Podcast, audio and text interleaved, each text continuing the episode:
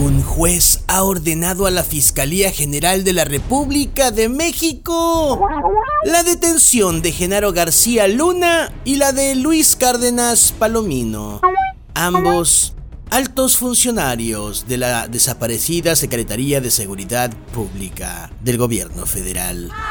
Esto por su implicación en el fallido operativo Rápido y Furioso. Sobre todo implicación en lo fallido.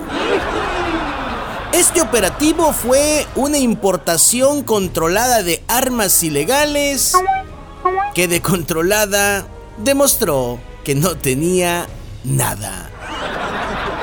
Yo no sé para qué les giran órdenes de aprehensión a los implicados si ya todos están en la cárcel.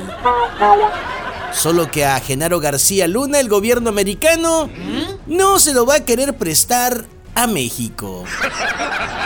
En otras noticias, por contagios entre su personal, la línea Aeroméxico canceló al menos 32 vuelos este pasado domingo. ¡Auxilio! El presidente de México sigue diciendo que el coronavirus no es para tanto. Y el coronavirus le sigue demostrando que no es para tontos.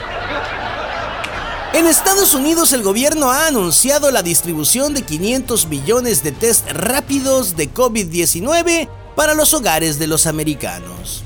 Esta es la primera vez en la historia que las palabras servicio postal y la palabra rápidos coinciden en la misma frase.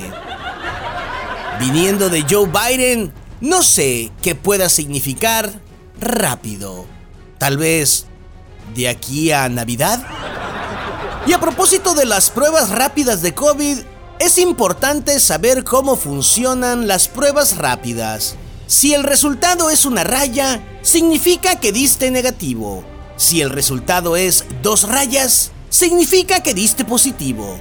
Pero si el resultado son tres rayas, significa que te fuiste al baile y el cubrebocas lo perdiste a la segunda cerveza que te tomaste. ¿Qué es eso?